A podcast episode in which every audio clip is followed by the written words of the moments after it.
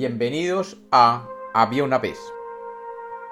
Hoy tenemos un mito zapoteca de México. Bienvenidos de nuevo a Había una vez. Espero que lo disfruten. Había una vez. Había una vez. En el mundo zapoteca solamente dos ciudades. La ciudad del cielo y la ciudad de la tierra. Y solamente dos reyes el rey del cielo y el rey de la tierra. Los dos reyes de aquel tiempo eran amigos, porque el rey del cielo ignoraba el derecho de conquista. Era poderoso. Le obedecían sin protestar el sol, la luna y las estrellas. Y si lo hubiera querido, la tierra sería esclava suya. Pero él ocupaba su tiempo en ordenar su reino, ya por medio de numerosos súbditos, ya trabajando él mismo. Tenía un hijo y el rey de la tierra una hija. No puede decirse cómo era el príncipe, pero la princesa, dicen los que la conocieron, que era tan bonita que anulaba la razón de ser de las flores. Los dos crecían sin saber que un día, por ellos, sus padres se iban a distanciar. Cuando la princesa de la tierra creció y el príncipe del cielo maduró, el rey del cielo quiso casar a su hijo, y no pensó en ninguna de sus súbditas, sino en la doncella de la tierra. Y como era ley que el padre debía pedir la esposa para los hijos, el rey del cielo, sin consultar la voluntad del príncipe, mandó a llamar las vinigüendas, que eran las mensajeras que servían al rey y les pidió que bajaran a la tierra a pedir la mano de la princesa. Tomando las palabras del rey, las vinigüendas salieron por la puerta iluminada de una estrella, y tomando la luz que bajaba hacia la tierra, cabalgaron sobre un rayo de sol hasta llegar en el amanecer a la ciudad de la tierra. Como las vinigüendas eran seres sabios, no necesitaron preguntar dónde era el palacio del rey de la tierra, y llegaron a él y sin tocar la puerta, porque además de ligeras y sabias eran prodigiosas, llegaron hasta donde estaba el rey. Ante él, una de las vinigüendas, la de mayor edad, expresó la voluntad de su rey del cielo. El rey de la tierra mandó llamar a su hija. La princesa oyó el deseo del soberano del cielo, con la cabeza baja y sin decir una sola palabra. Su silencio escondía un secreto. Ella amaba a un criado del palacio y le había prometido que no casaría con otro que no fuera él. Su padre, el rey de la tierra, que la quería como solamente un padre puede querer a su hija, y que le conocía cada mirada, sabía que la princesa no estaba de acuerdo con aquella unión con el príncipe del cielo. Así fue que no dio respuesta y le dijo a las embajadoras del cielo que él daría a conocer a su rey la voluntad de su hija. Y las doncellas celestes desaparecieron silenciosas.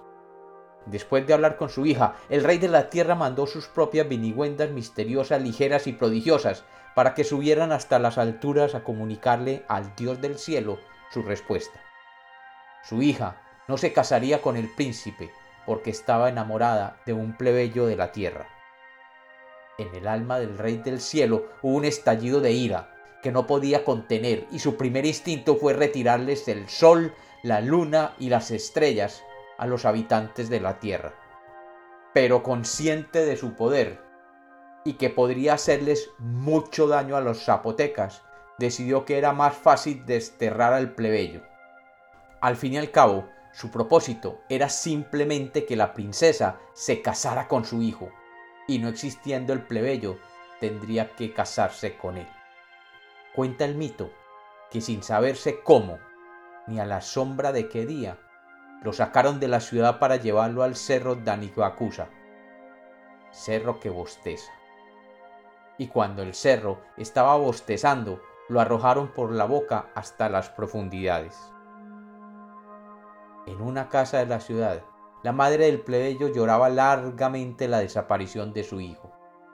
Y en el palacio, la novia dolorida no podía parar de llorar su dolor de no encontrar a su amado. Un día, después de mucho llorar, desconsolada, dio la espalda al palacio y al río, y corrió por los montes buscándolo. El rey del cielo veía todo lo que ocurría en la tierra. La huida de la princesa lo enfureció y se propuso entonces sí castigarlos.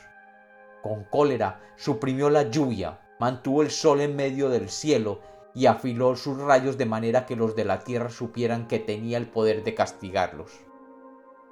Ni los caminos que todo lo ven y todo lo sienten vieron pasar a la fugitiva que vagó por aquellas comarcas en busca de aquel muchacho. La luna dos veces se hizo plena y desapareció también dos veces y el sol seguía quemando las tierras y los sembrados.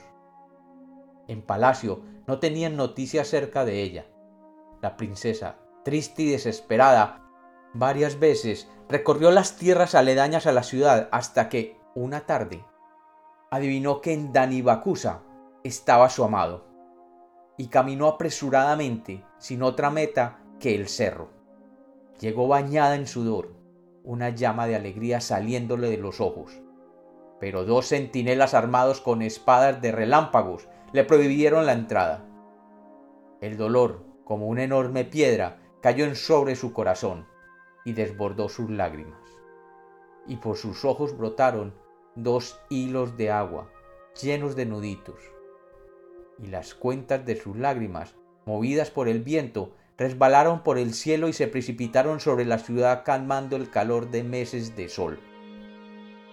Por eso, los pobladores saben que los días más calurosos son preámbulo de la lluvia.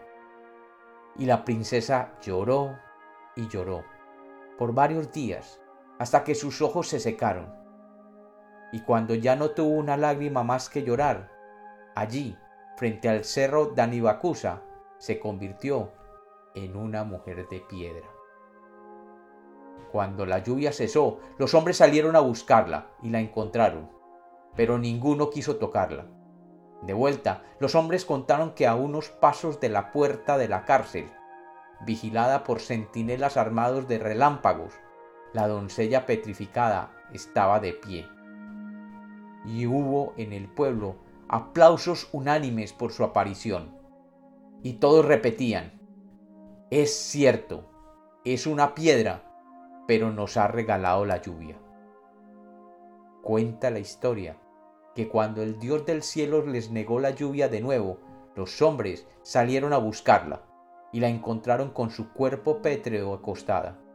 Y un bosque había crecido alimentado por las lágrimas que corrían como una fuente por toda la tierra.